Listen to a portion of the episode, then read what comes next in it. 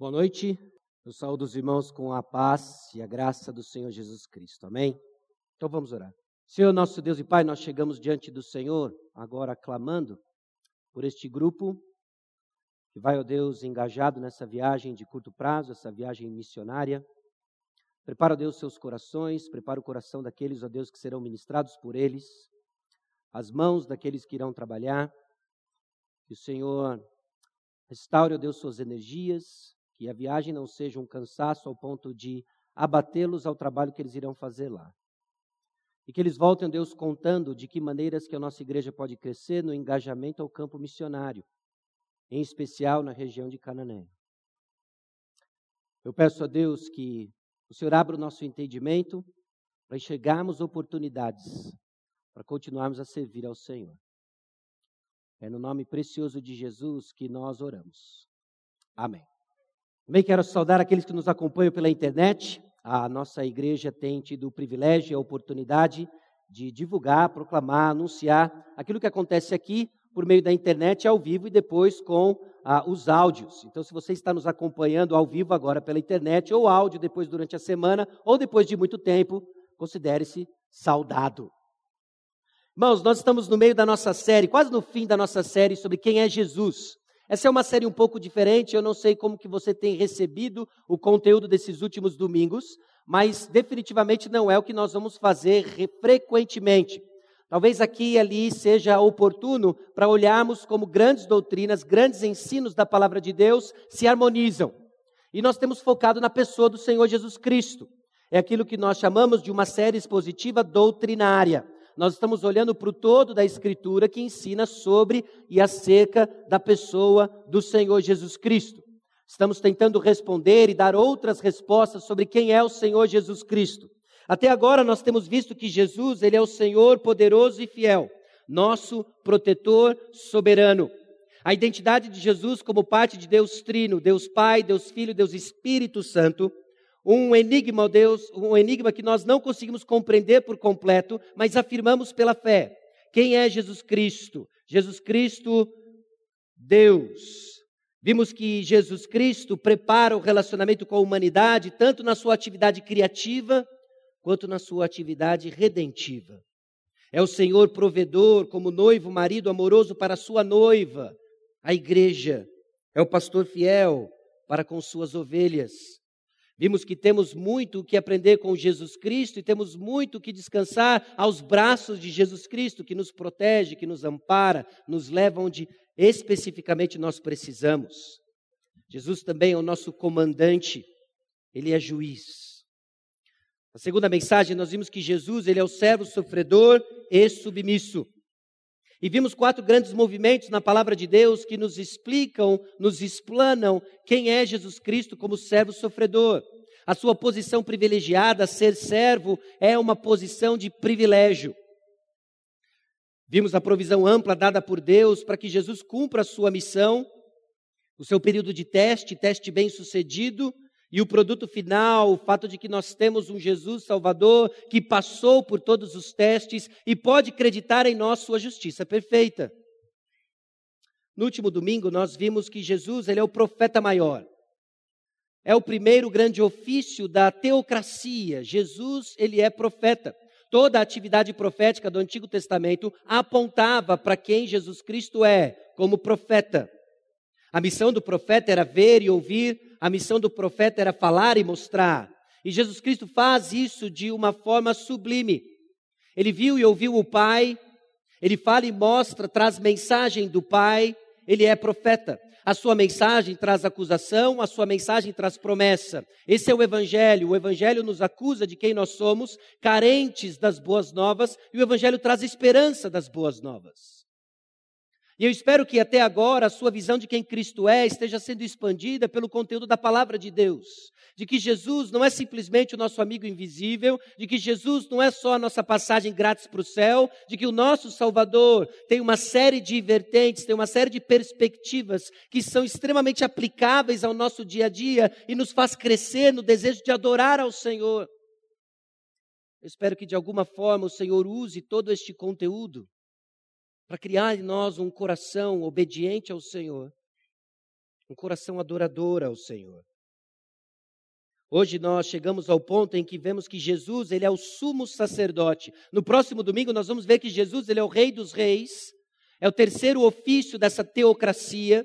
E hoje nós vamos ver que Jesus, ele é o sumo sacerdote e quais são as implicações disso. Nesse tempo que nos resta, eu quero desafiar os irmãos a entender que Jesus, ele é o nosso sumo sacerdote e dividir o ofício sacerdotal de Cristo em quatro pontos. No que se refere ao santuário, a habitação de Deus. No que se refere à separação, Separação é um tema comum todas as vezes em que a figura do sumo sacerdote se faz necessária, toda vez que o relacionamento de Deus com os homens está sendo construído, há o tema da separação, que persiste até hoje. Talvez o que Deus vai fazer hoje é ajudar você a entender por que, que nós nos submetemos a tantas ordens na vida cristã. Porque há necessidade de sermos distintos do mundo, porque separação é um tema, é um tema presente no que se refere à regulamentação do relacionamento de Deus para com o homem. O tema do sacrifício e o tema da súplica, o nosso intercessor. Santuário, separação, sacrifício e súplica. No domingo passado, nós vimos e lançamos os aspectos importantes da teocracia. O fato de que Deus governa o seu povo, de que Deus reina, trouxe a figura de três ofícios, de três mediadores, que têm um papel importante na regulamentação do relacionamento entre Deus e o homem. E é importante entendermos esses ofícios, é importante entendermos as funções que eles desempenhavam ao longo da narrativa do Antigo Testamento, para que você desfrute da riqueza que há na pessoa e no ministério do Senhor Jesus Cristo para que a nossa visão de quem é Cristo Jesus se amplie. Deixe de ser apenas o nosso amigo invisível, deixe de ser apenas aquele que dá perdão dos pecados, mas passe a compreender a riqueza e desfrutar desse relacionamento que nós temos com o Senhor Jesus Cristo. Lembre do exemplo dos grandes monumentos, ou quando você vai e visita uma cidade como o Rio de Janeiro e é guiado pela figura, por exemplo, do, do Cristo Redentor, aquela estátua acima do morro. E de alguns lugares da cidade você avista essa estátua e você norteia a sua direção, você se guia por ela. Ela não lhe dá todos os detalhes, mas você está sendo orientado por ela, te dando um norte profeta, sacerdote e rei estão fazendo exatamente esta função na orientação do conteúdo bíblico. Nós estamos entendendo o que é um profeta e como Jesus é o maior profeta. Hoje eu quero e espero que você entenda o que é ser um sacerdote, Jesus, o nosso sumo sacerdote. E no domingo que vem, Jesus, Rei dos Reis, nos dando referenciais na nossa vida cristã, conforme nós desfrutamos da pessoa, da obra e dos ensinamentos do Senhor Jesus Cristo. Então, esses ofícios teocráticos é que diferenciavam o povo de Israel das outras nações e nos dão referências importantes. O povo de Israel deveria ser distinto dos povos ao redor. E o que os distinguia e regulamentava essa diferenciação era o ministério do profeta, era o ministério do sacerdote e era o ministério do rei. Este profeta que estava constantemente acusando a nação, ou estava apontando a lei de Deus, caso o sacerdote, caso o rei estivesse fora. É quase como se fosse um judiciário, ok? É quase como se fosse aquele que está apontando: olha, você está fora da lei. Eles não só acusavam como estava fora da lei, mas eles também traziam palavras de esperança. Quando o povo de Israel estava sofrendo as consequências pela desobediência à aliança do Senhor, e eles estavam sofrendo, por exemplo, o exílio, eles estavam escravos de outras nações. Profetas eram levantados com palavras não só de juízo, mas de esperança. Essa era a atividade profética. E muitas dessas atividades proféticas, elas eram atestadas por sinais, nós vimos isso no domingo passado. E aí levanta-se a figura do sacerdote responsável por, uh, por esse relacionamento entre Deus e os homens, regulamentando o relacionamento entre Deus e os homens e a figura dos reis que executavam a lei do Senhor.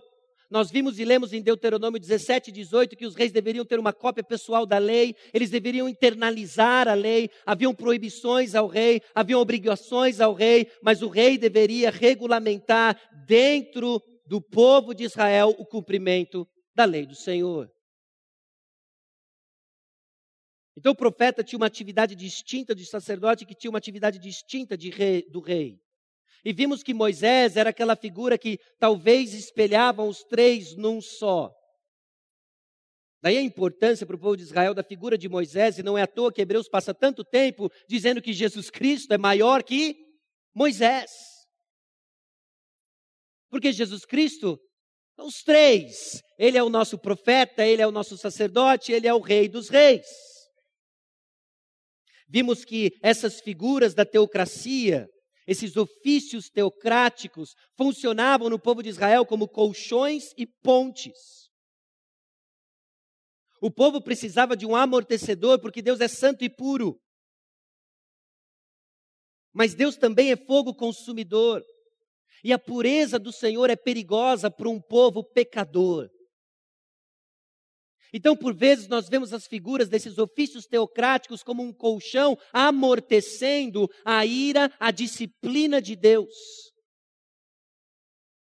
Então, quando nós lemos no Antigo Testamento, isso não é exclusivo do Antigo Testamento, mas também é presente no Novo Testamento, o fogo consumidor, a disciplina do Senhor, tanto quanto o povo de Israel, quanto com a igreja, nós devemos pensar a figura de um amortecedor, de um colchão, de um mediador necessário para que esse relacionamento entre um Deus Santo e um povo pecador fosse possível. Pare e pense sobre isso.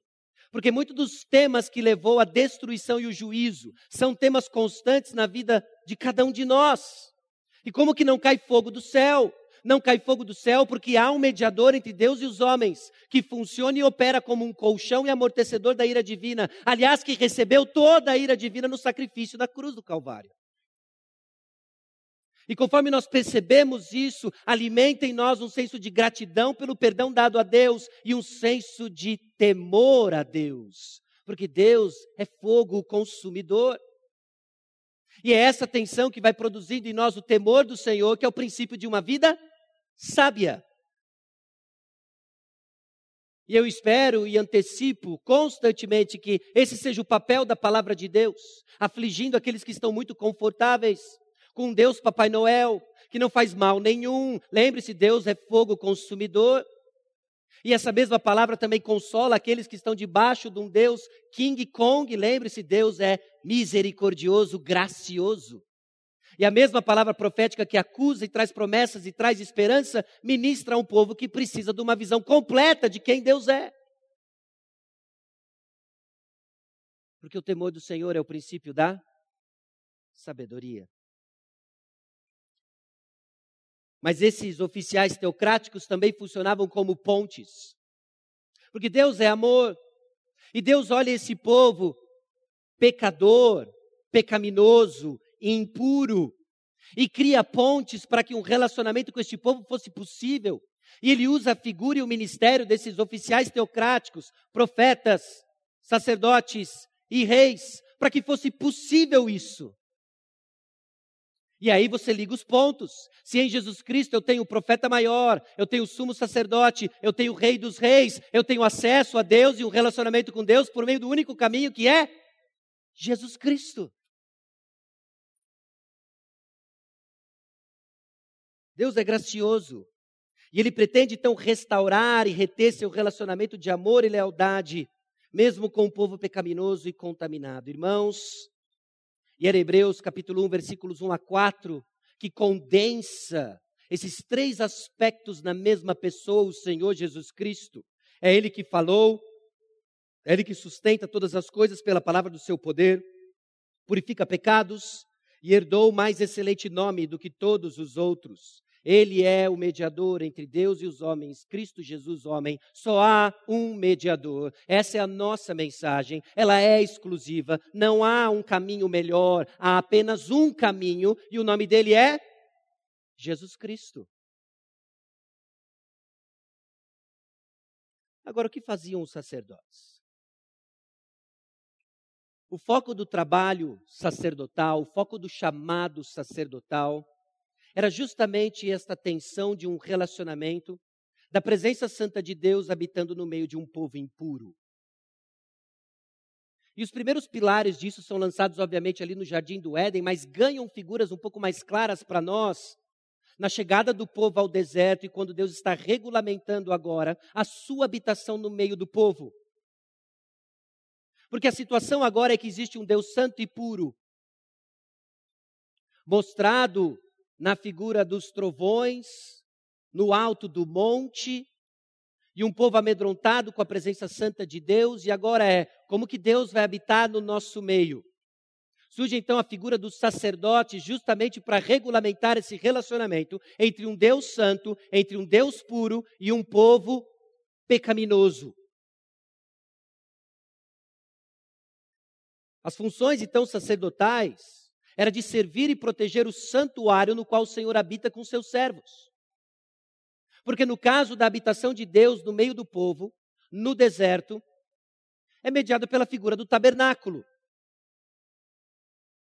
E os sacerdotes deveriam guardar, os sacerdotes deveriam servir no tabernáculo, porque o tabernáculo era o símbolo da presença de Deus no meio do povo. Os sacerdotes também faziam a separação das coisas e pessoas impuras, os que não poderiam estar na presença de Deus. Se você lembra a última vez que você passou na sua leitura bíblica, tanto pelo livro de Êxodo, quanto o livro de Levítico, quanto algumas coisas em Deuteronômio, você vê a função dos sacerdotes, fazendo a separação entre o que é puro e impuro. Pessoas tinham algum problema de, de pele, elas deveriam não ir para o dermatologista necessariamente, mas deveriam ir ao sacerdote. E aí, eu estou puro ou não? Eu estou cerimonialmente puro ou não? E o sacerdote que fazia a separação daqueles que poderiam estar na presença de Deus. É isso que o sacerdote faz. Ele tem uma atividade de separação entre aqueles que podem estar na presença de Deus dos que não podem estar na presença de Deus. Os sacerdotes também faziam vistorias em casas. Bolores que surgiam, era o sacerdote que ia lá e dizia: Olha, essa casa está impura e uma série de coisas que nós tentamos entender do que era o significado daquilo, como se aplica para nós hoje. Mas eu quero que você guarde o seguinte: a atividade sacerdotal importante para os nossos propósitos hoje à noite é a seguinte: sacerdotes separavam os que estavam impuros dos que estavam puros. Sacerdotes separavam os puros da impureza para algo. Sacerdotes também faziam sacrifícios. sacrifícios que simbolizavam um ato de fé, do meio pelo qual Deus haveria de trazer para tornar possível um relacionamento entre Deus e os homens. Sacerdotes também suplicavam, intercediam pelo povo. A presença santa de Deus, então, habitando no meio de um povo impuro, é o que cria a necessidade do ofício sacerdotal. E agora o que nós vamos ver daqui para frente é como cada aspecto desse ofício sacerdotal, dessa função sacerdotal, era desempenhado pelos sacerdotes terrenos, cumprido em Cristo Jesus, e de alguma forma ou de outra se aplicam a nós, sacerdócio real.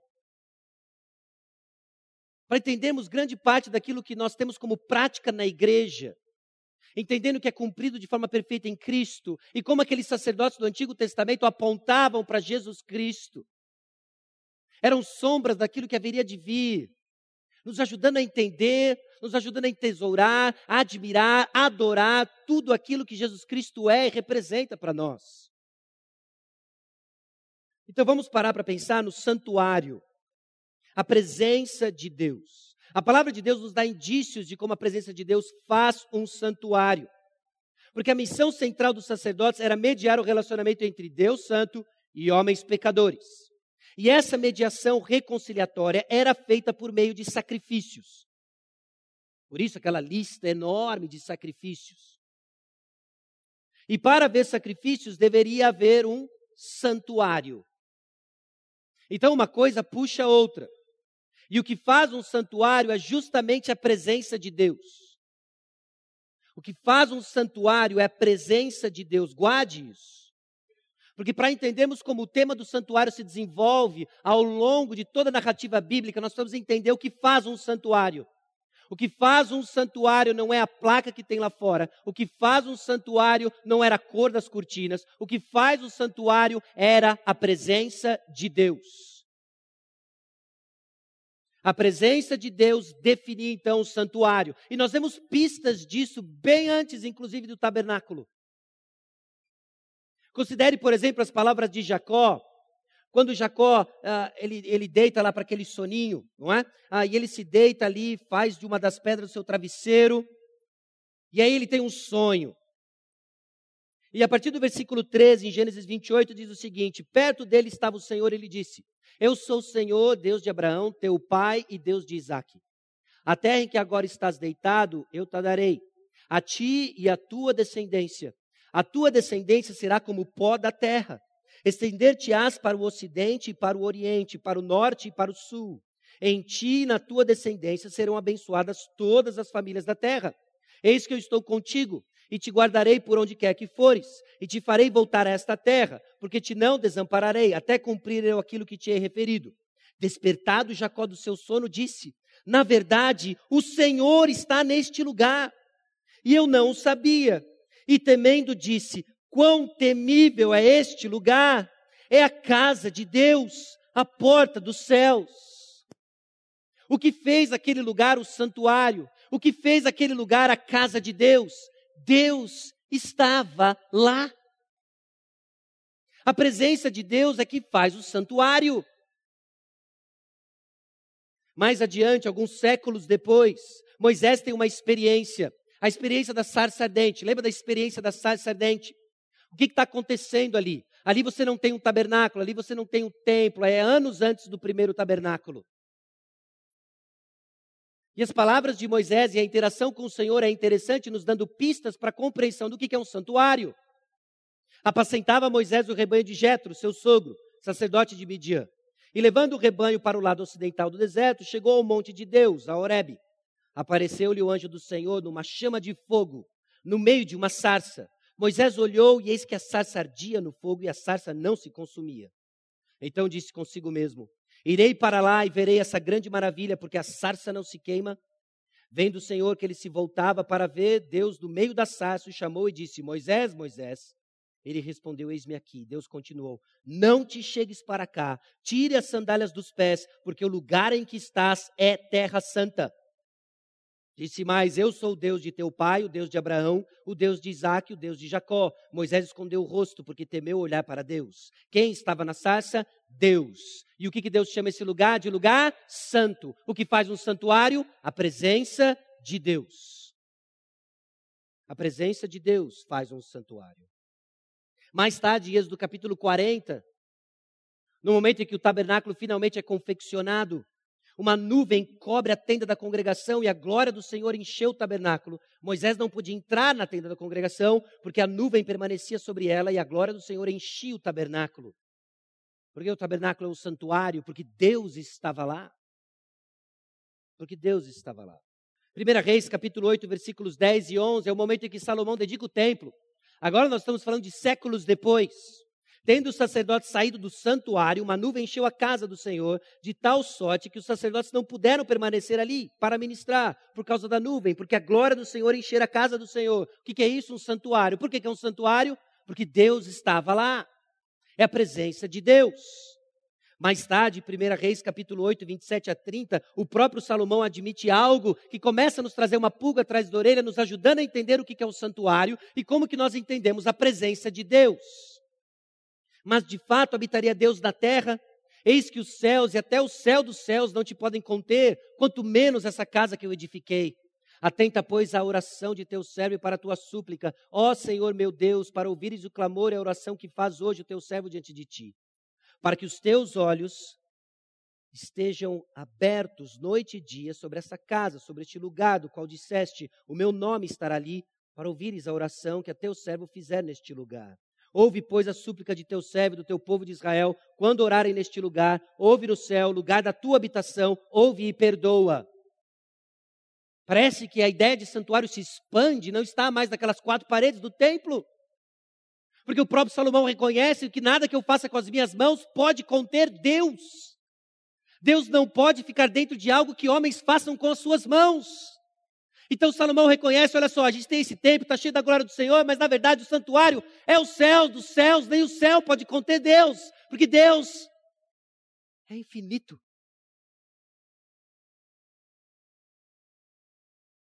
Então, quando a gente volta para Gênesis capítulo 1, versículo 31, quando Deus diz muito bom, talvez os céus são um santuário cósmico de Deus. Deus habita todos os lugares. Gênesis 2,15, ele diz para Adão o seguinte: olha, você vai, vai guardar o jardim. E esse tema de guardar algo nos faz pensar numa função sacerdotal daqueles que guardavam o santuário de Deus. Deus está em comunhão com o homem no jardim do Éden. Esse é o primeiro santuário que nós temos referência e acontece logo em Gênesis 1 e 2. E agora Adão é essa figura, assim como Adão foi aquele primeiro profeta, assim como Adão foi aquela primeira figura que apontava para o segundo Adão, nós vemos Adão fazendo uma função sacerdotal de guardar o santuário. E ele guarda o santuário. Só que não. Adão falha em guardar o santuário. Ele falha como profeta, ele falha como sacerdote. Então, depois de toda a narrativa em Gênesis capítulo 3, no versículo 24, Deus nomeia um querubim para guardar o santuário. Um tema que permeia tanto o tabernáculo quanto o templo porque as figuras do querubim estão presentes, guardando a presença do Senhor, porque o homem falhou em guardar a presença do Senhor, e querubins agora continuam servindo ao Senhor, exercendo essa função, e são personagens comuns, tanto na confecção do tabernáculo e do templo. Então, quando nós mencionamos querubim, no contexto tanto do tabernáculo quanto do templo, nós não estamos falando de artefatos decorativos, nós não estamos falando da arte da idade antiga, nós estamos falando de um fato, uma realidade espiritual, a presença do Senhor precisa ser guardada e Adão foi incapaz de fazer isso.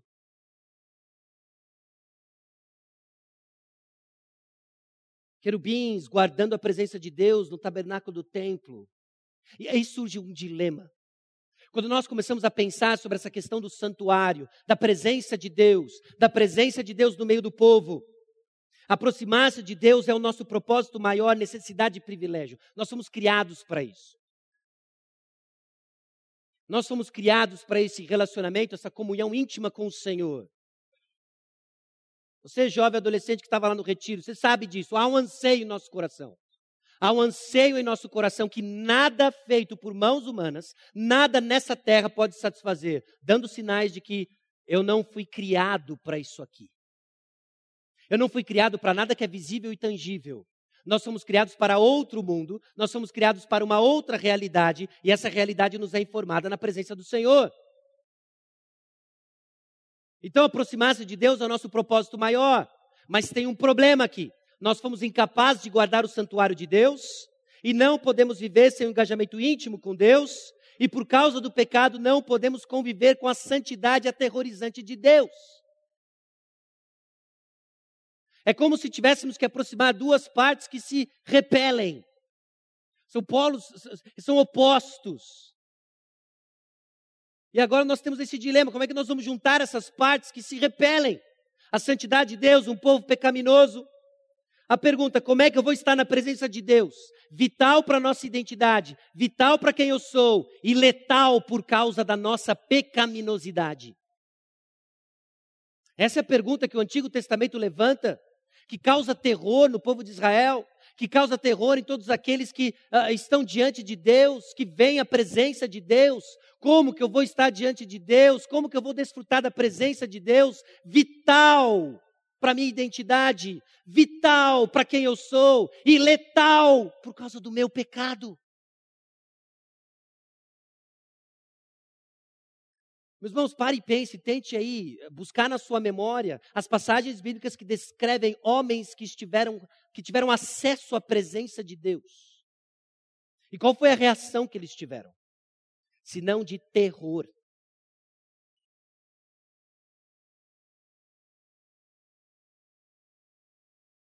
Deus Santo.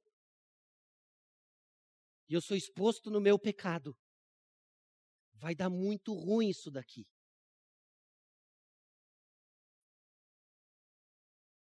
Bom, adiantando um pouco a história, o que nós vemos conforme nós construímos o nosso entendimento sobre santuário, sobre esse relacionamento entre um Deus santo e um povo pecador, é a realidade de que Jesus é o santuário.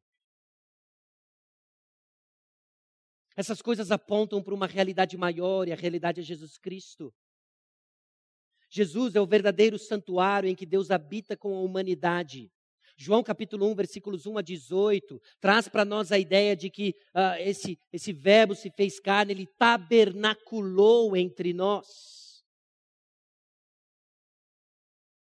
É um verbo aqui criado, mas para ajudar a gente a entender o conceito do tabernáculo, a presença de Deus no meio do povo. Agora Jesus Cristo veio e tabernaculou entre nós.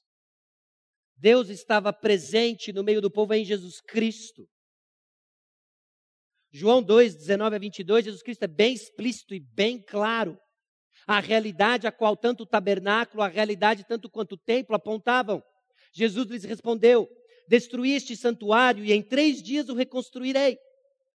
Replicaram os judeus: em 46 anos foi edificado este santuário, e tu em três dias o levantarás? Ele, porém, se referia ao santuário do seu corpo.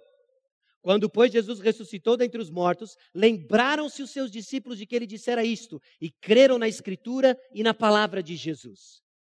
Jesus olha aquele edifício, Jesus olha aquele templo, e ele diz: destrói isso daí, em três dias eu vou reconstruir. E aí os fariseus, loucos para amar sinais, e não a realidade a qual eles apontam, diz: você está ficando doido, isso aqui foi construído em 46 anos, e agora você quer reconstruir ele em três anos, em três dias. Mas Jesus não estava fazendo referência ao símbolo, Jesus estava fazendo referência à realidade. Era ele que ele estava fazendo referência. Ele estava fazendo a referência: você destrói isso, em três dias eu reconstruo eu vou ressurgir dos mortos. Jesus era o ponto o tempo todo. E porque nós amamos sinais e ignoramos para quem eles apontam, os judeus deixaram escapar que Deus estava entre eles. Diziam aguardar o Messias e ele veio e não o reconheceram, porque amaram um prédio que eventualmente foi destruído. Jesus entrou no santuário celestial. Irmãos, o que é fascinante é que quando Moisés, lá do topo do monte, recebe as ordens para a construção do tabernáculo, é como se ele recebesse as instruções para a construção de uma maquete. Uma maquete na terra que estava apontando para uma realidade celestial. Jesus entrou na realidade celestial. Foi isso que ele fez em nosso favor.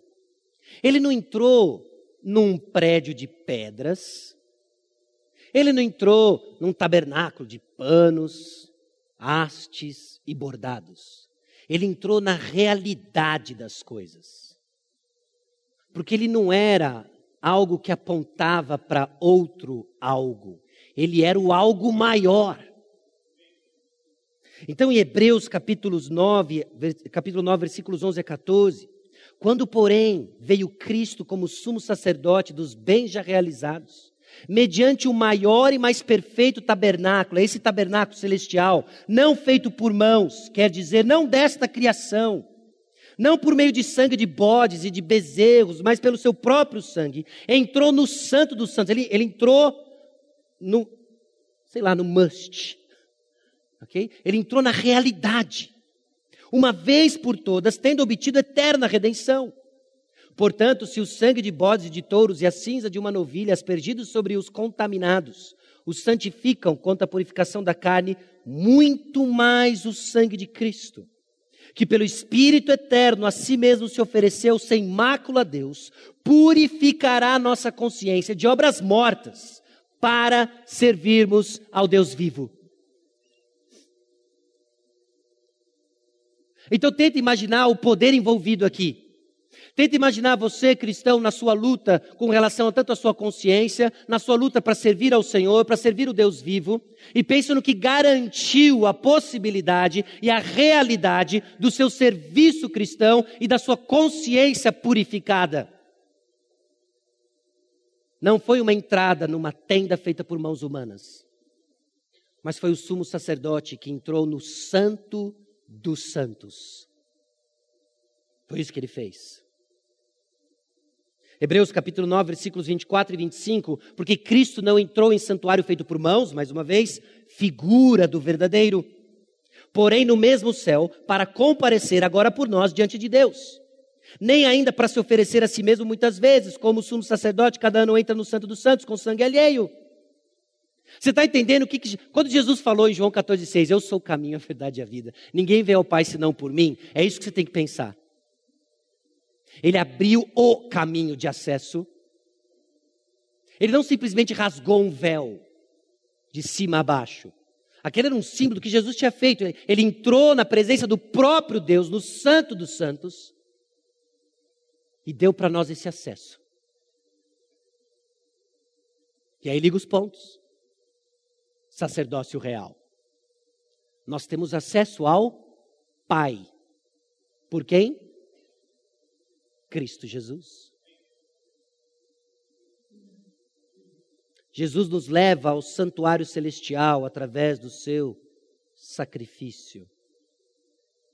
Hebreus capítulo 10, versículos 19 a 22, tendo, pois, irmãos, intrepidez para entrar no Santo dos Santos pelo sangue de Jesus, pelo novo e vivo caminho que ele nos consagrou pelo véu, isto é, pela sua carne, e tendo grande sacerdote sobre a casa de Deus, aproximemo-nos com sincero coração, em plena certeza de fé, tendo o coração purificado de má consciência e lavado o corpo com água pura.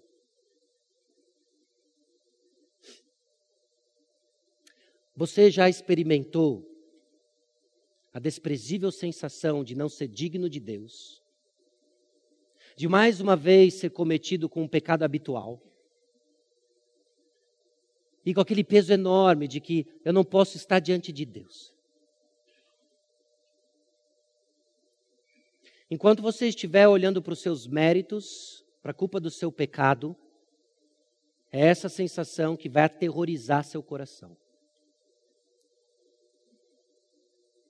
O que essa passagem nos ensina, o que é a realidade de que Jesus Cristo abriu esse caminho diante dos céus, é que nós chegamos diante do Pai confiante nos méritos de Jesus. E de que se minha consciência é informada do meu próprio pecado, o que a minha teologia me informa, o que a nossa teologia nos informa, é que sim, esse acesso não é na minha performance, mas do meu sumo sacerdote, que abriu o caminho e ele é o caminho. Então, Senhor, eu estou diante do Senhor e não sou fulminado com o um raio, com o enxofre do céu, com fogo, com um meteoro, porque Jesus abriu o caminho e eu vou atrás dele. Ele é o caminho, irmão. Ele é o caminho. Jesus, ele é o santuário. E ele está edificando o santuário para a sua presença. Porque agora eh, surge uma pergunta. E a pergunta é a seguinte: tá, eu lembro, eu lembro da história. Jesus, de fato, ele é destruído e ele reconstrói aquilo no terceiro dia, ele ressuscita dos mortos. Tanã, o templo está reconstruído. E aí passam-se alguns dias, esse, esse templo, esse santuário que é Jesus Cristo, habitando no meio dos discípulos, está instruindo o povo. Ele instrui os discípulos acerca do reino. Ele começa a instruir como que o Antigo Testamento como um todo apontava para ele. Lembra de Lucas capítulo 24? Moisés, os profetas, os salmos, todos atestavam acerca de mim. Os discípulos agora estão reaprendendo as coisas diante da chave que destrava o universo, Jesus Cristo. E aí algo acontece. Você lembra o que acontece? Jesus Cristo. Esse é o sinal do ascensão. A gente fala muito sobre ressurreição, a gente fala muito sobre morte, mas eu não sei, parece que a gente não pensa muito sobre a ascensão de Cristo. Esse é um evento significativo. Jesus Cristo é o assunto aos céus. E aí os discípulos estão vendo Jesus subir, eles falam: sujou. Quem poderá nos defender? Aí Jesus fala: guarde em Jerusalém. E você lembra o que acontece em Jerusalém? Quem vem? Veio aquele que não poderia ter descido se Jesus não tivesse subido. Jesus falou: Eu preciso subir. E eu vou subir para enviar o Espírito. E o Espírito desceu. Deus está habitando no meio do seu povo. E o Espírito Santo desce. Pensa, é um daqueles DVDzinhos, não é? Aqui do papelzinho e tal. Abertura do mar, tal. descida do Espírito. Pensa naquele apelo. 3 mil vindo à frente. Não tinha frente mais. A frente inverteu. Vem à frente quem já é convertido e fica aí os salvos. Agora. E desceu com o poder. O Espírito Santo desceu. Porque Jesus está edificando o santuário para a sua presença. Que santuário é esse? Porque a cortina se rasgou,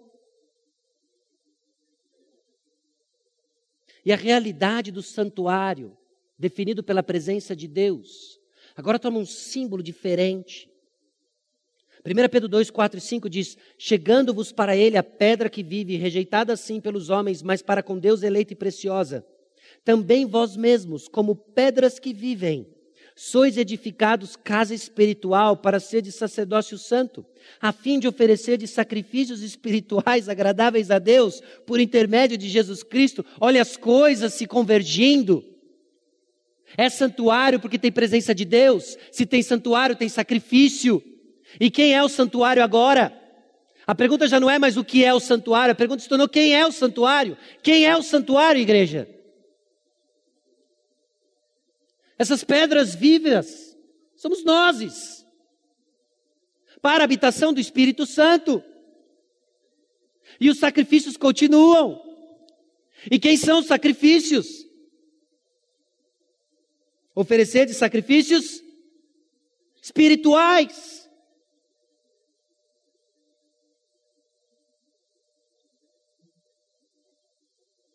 Volta lá no deserto.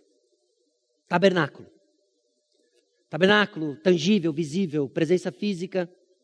Haviam leis, haviam sacrifícios físicos. Leis de purificação física, como expressão de obediência e fé à realidade da presença de Deus no meio do povo. Deus estava sempre olhando para um coração. A obediência à lei era uma atividade externa de um coração sincero diante do Senhor. Era isso que acontecia ali. Mas aí você tem um tabernáculo físico tangível, você tem leis de purificação física. Você tem leis de purificação visível. Agora nós estamos numa realidade em que a habitação de Deus ela é espiritual, não visível, intangível. Seguem leis. E quais são essas leis? De purificação espiritual. Você está entendendo por que é importante você obedecer a palavra do Senhor? Você está entendendo porque a, a, nossa obediência à palavra de Deus, a ética cristã, não se trata de sermos um clube moralmente elevado, mas é o fato de que Deus habita a igreja. É isso que deve regulamentar os nossos relacionamentos conjugais, os relacionamentos com os filhos, os relacionamentos de trabalho, a nossa pureza sexual, o que você fala, o que você escuta, porque Deus habita a igreja. E esse tema permeia toda a escritura, sede santos porque eu sou santo em Levítico e se repete em 1 Pedro. Meus irmãos, Deus está aqui. Deus está aqui.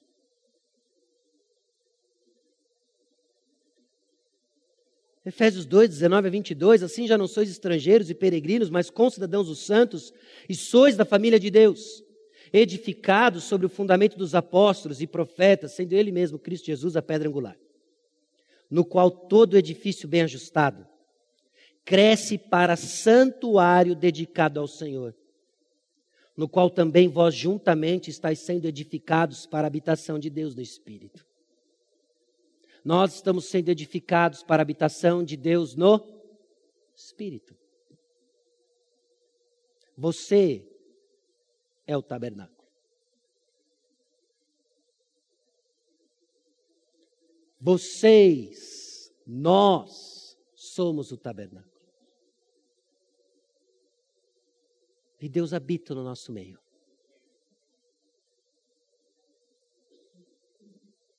O santuário do Senhor não é mais uma estrutura, então, localizada numa cidade específica, mas está espalhada no mundo todo. E aí você começa a pensar em Deus compromissado com a sua glória. Enquanto hoje nós nos reunimos, igrejas na cidade, igrejas que conhecem o Senhor Jesus Cristo, que estão ah, compromissadas com a pregação da palavra, estão proclamando o Evangelho do Senhor Jesus Cristo, porque Deus está lá. Igrejas por todo o país estão agora reunidas, ouvindo do Senhor, porque Deus está lá. Igrejas do mundo todo, e leve em consideração agora a questão do fuso horário, elas se reúnem e elas ouvem a palavra de Deus em contextos, culturas, costumes e línguas diferentes, mas Deus está lá. Coisa se expandiu. Destruíram o templo, o templo foi reconstruído, subiu o templo, o templo desceu e se espalhou. Jesus Cristo já tinha dito: vocês vão fazer obras maiores. Mó templão está sendo edificado. E olha o que nos aguarda, Apocalipse 21, 3, 4. Então ouvi grande voz vinda do trono dizendo: Eis o tabernáculo de Deus com os homens, Deus habitará com eles, eles serão povos de Deus e Deus mesmo estará com eles. Olha a presença de Deus que é abençoada. E lhes enxugará dos olhos toda lágrima, e a morte já não existirá, já não haverá luto, nem pranto, nem dor, porque as primeiras coisas passaram. Passou o tabernáculo, passou o templo, passou até a igreja, ficou agora a presença de Deus. Ficou a presença de Deus. Bom, o segundo tema é a separação, é a pureza de Deus. Como que esse tema se aplica a nós hoje? Como que nós vemos a realidade de Jesus sumo sacerdote e o tema da separação e a importância dele? As ordenanças que separavam o povo de Deus dos demais povos eram referentes ao tempo, datas específicas, né? condições de vida e pessoas. Pessoas muito relacionadas à função do próprio sacerdote, nós não vamos entrar em detalhe, mas eu quero estimular você a pensar como que a questão do tempo e como que as condições de vida apontavam inclusivamente, inclusive para a pessoa de Cristo. Na questão do tempo era a questão do sábado. Sábado como o sinal dessa aliança, aliança que chamam mosaica. Era um sinal.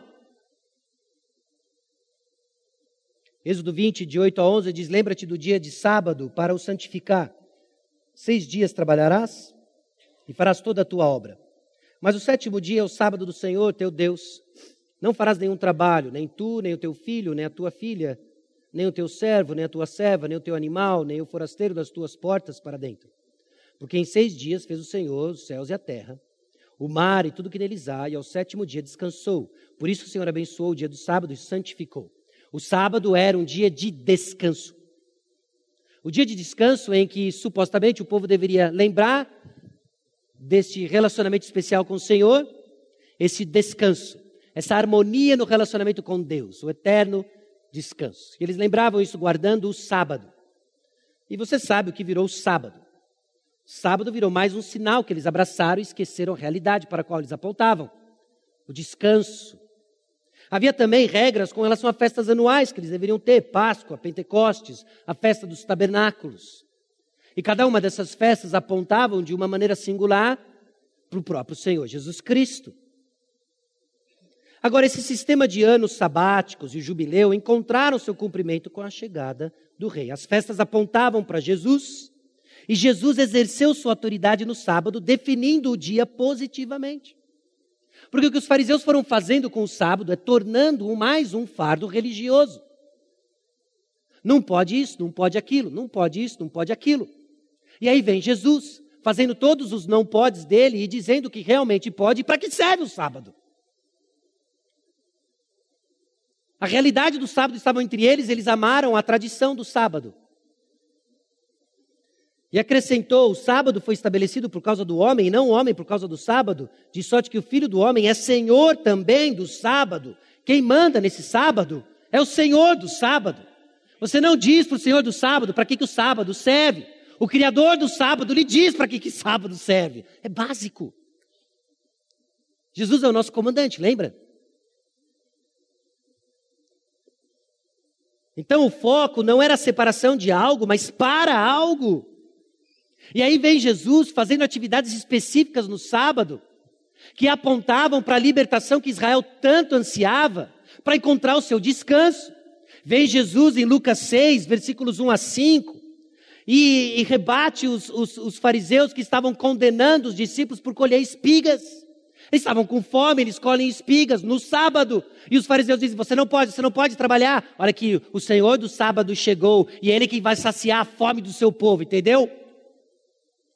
Aí vem Jesus e cura um homem com a mão ressequida. E os fariseus dizem: Você não pode trabalhar no sábado. Esse exercício de medicina é ilegal no sábado. Aí Jesus vem e diz o seguinte: Olha só, há enfermidades assolando o povo. Eu venho, eu curo e você encontra descanso, porque eu sou o Senhor do Sábado eu trago descanso, acorda. Aí vem essa mulher que tem uma enfermidade, possivelmente por causa de um espírito demoníaco. E Jesus vem e expulsa esse demônio no sábado. E o que, que os fariseus fazem? Não pode expulsar demônio no sábado. A atividade de exorcismo no sábado é desregulamentada. Fascista! Aí vem Jesus e diz: Eu liberto os cativos para que eles encontrem descanso, porque eu sou o sábado. Acorda! O sábado chegou. Thanks God, it's Friday. Nós estamos na sexta, é eterna sexta, aguardando o nosso eterno sábado.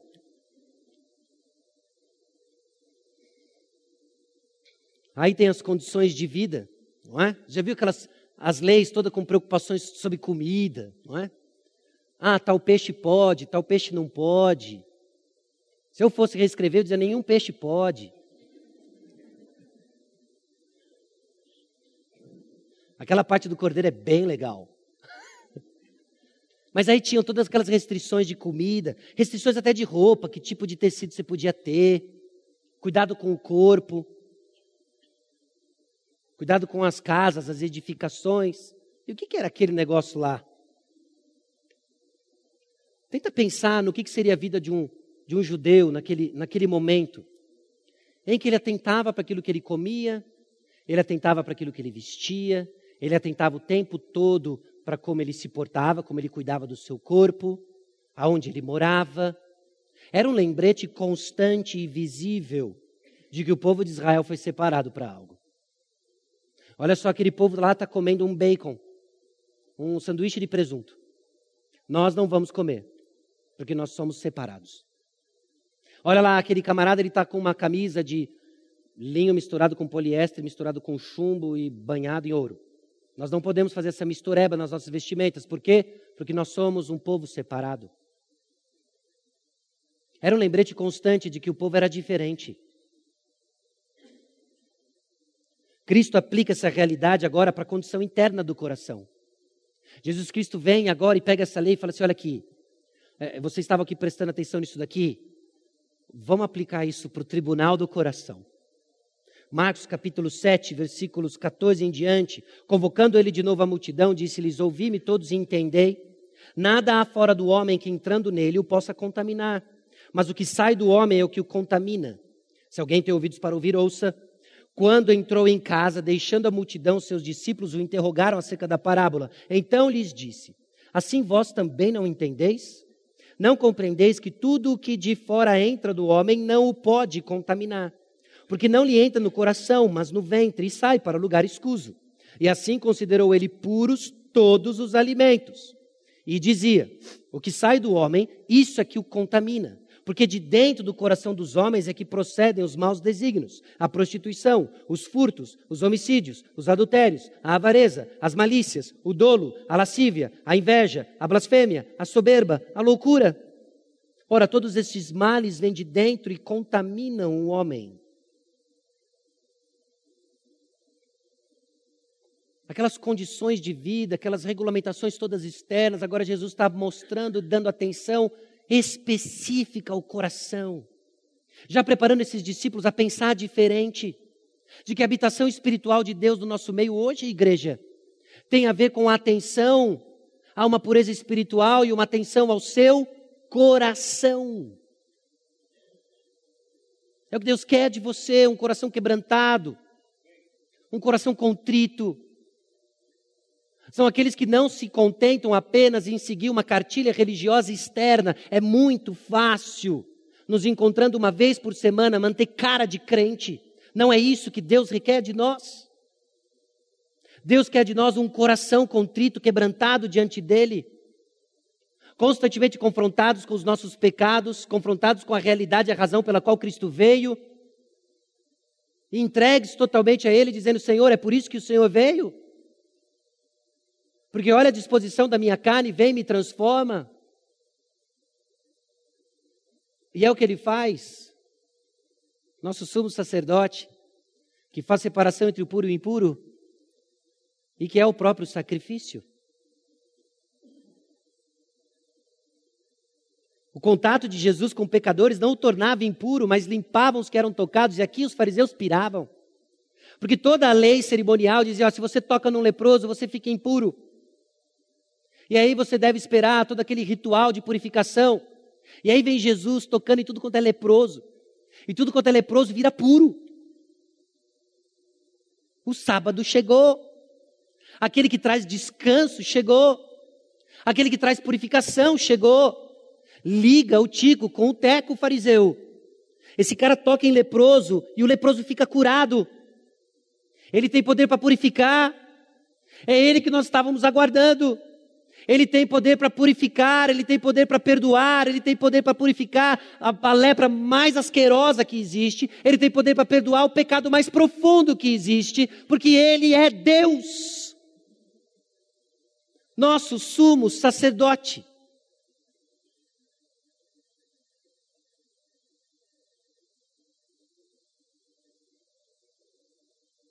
As leis, então, marcavam o povo como santo separado.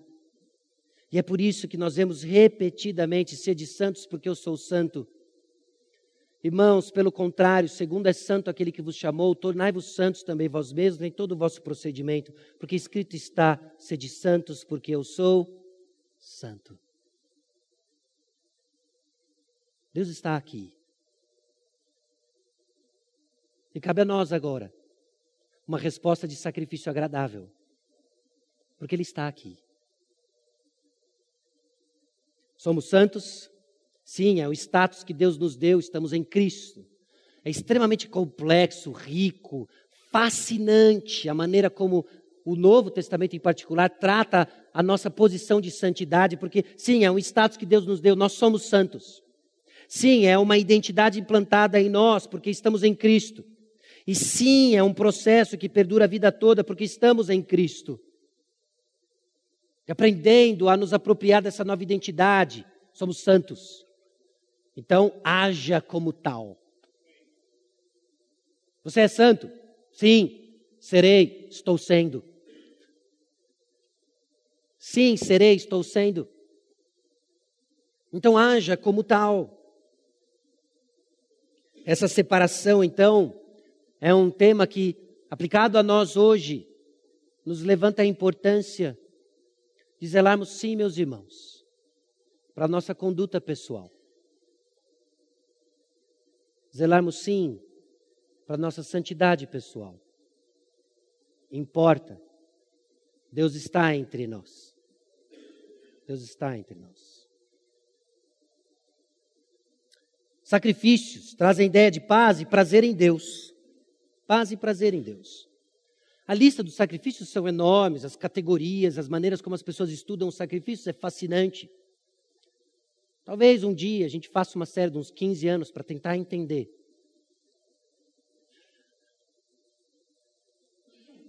Mas havia as ofertas de pecado e culpa, que simbolizavam a morte que precisava ocorrer para lidar com o pecado.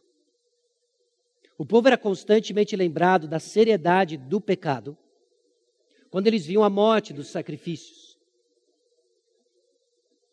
Logo em Gênesis 3, 7, eu não estou dizendo que efetivamente, isso é extremamente discutido entre os estudiosos, que foi feito o primeiro sacrifício, mas o que fica claro ali é que Deus mata um animal para cobrir a vergonha do homem. Não tem como negar isso. Nosso pecado faz com que a aproximação de Deus seja perigosa. Então Deus regulamenta maneiras pelas quais ela se torna possível. Estabelecendo o dia da expiação, Levítico capítulo 16. Aí em Hebreus 10:4 nós somos lembrados de que o sangue de animais não pode remover pecados. É por isso que Jesus derramou o seu sangue. Somos lembrados das ofertas queimadas, que representavam a consagração total dos sacerdotes. Essa consagração total que é vista na figura do próprio Jesus, em que completa a obra dada por Deus, por Deus Pai. Ele é o sumo sacerdote consagrado por completo. E aí o que ele pede de nós? Consagração.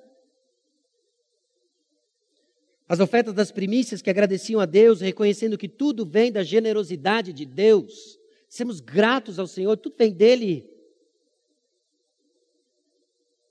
E as ofertas pacíficas e comunais que eram ingeridas, mostrando que essa expiação, o perdão dos pecados, levaria a uma comunhão entre Deus e o seu povo. Refeição, na palavra de Deus, sempre carrega a ideia de comunhão. Deus faz aquela refeição com Abraão. Jesus fazendo a refeição com os discípulos o alerta para que a gente não faça refeições com aqueles que se dizem crentes e vivam dissolutamente. Porque refeição eram símbolos de comunhão, a ideia é que não tenhamos comunhão com aqueles que se dizem filhos de Deus e vivem como filhos das trevas. E esse restabelecimento da comunhão com Deus é vista na própria ceia, e ela é aguardada na grande boda do Cordeiro em que vamos desfrutar dessa comunhão com o Senhor. Sacrifício. Jesus foi o sacrifício, trazendo paz com os homens e prazer de estar com Deus. Súplica, oração a Deus. Os sacerdotes suplicavam porque serviam em favor de outros no santuário. A ideia da intercessão era porque os sacerdotes ministravam em favor de outros. Por isso eles suplicavam.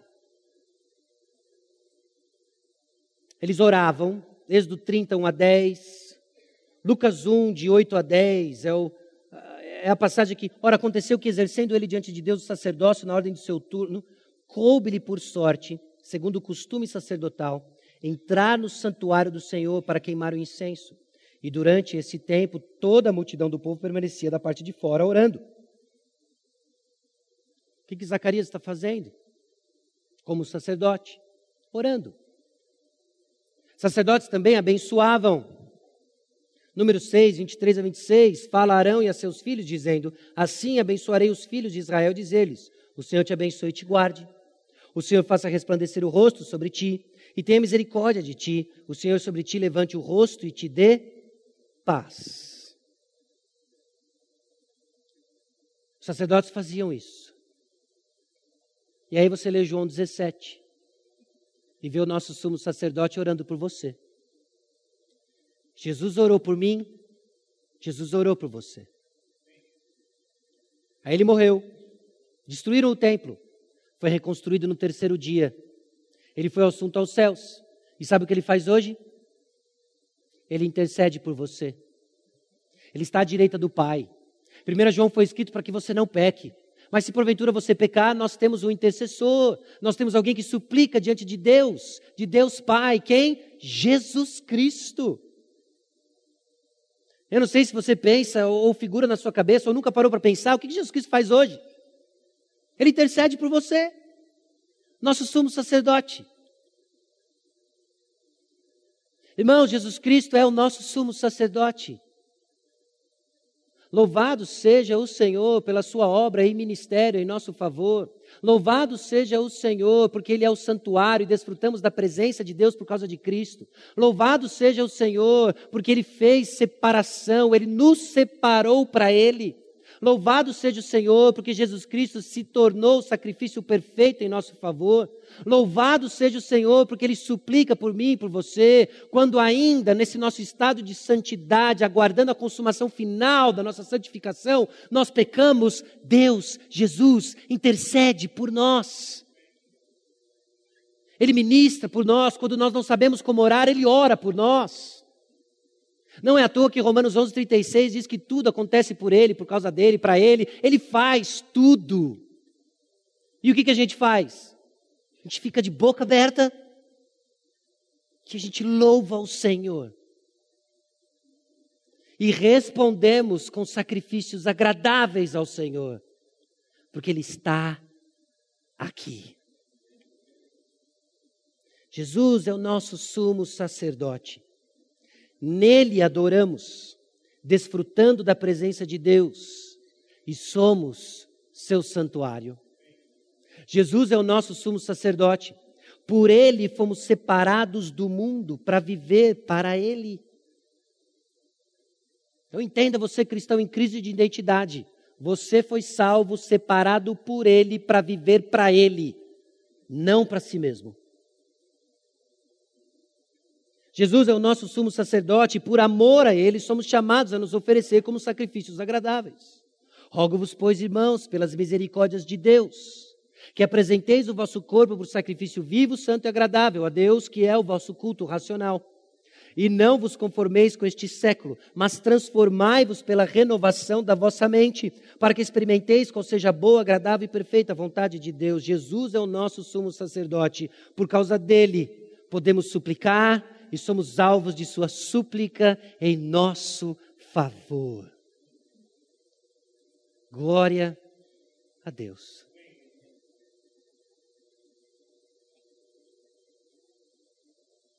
Vamos orar. Convictos de que isso é possível. Porque Jesus abriu acesso ao Santo dos Santos. E na presença do Senhor, diante de quem Deus é, nós vamos orar. Por um lado, com medo, por um lado, aterrorizado pela realidade do nosso pecado, por outro, convictos e confiantes de que estamos entrando na presença de Deus nos méritos de Jesus.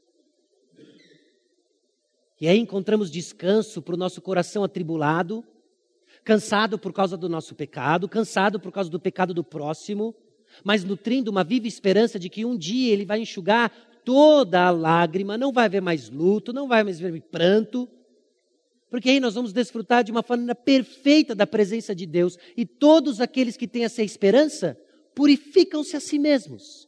Sede santos, porque eu sou santo.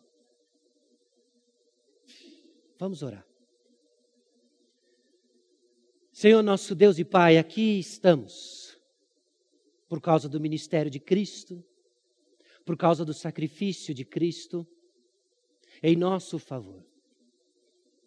Porque seu sangue foi derramado por causa do nosso pecado.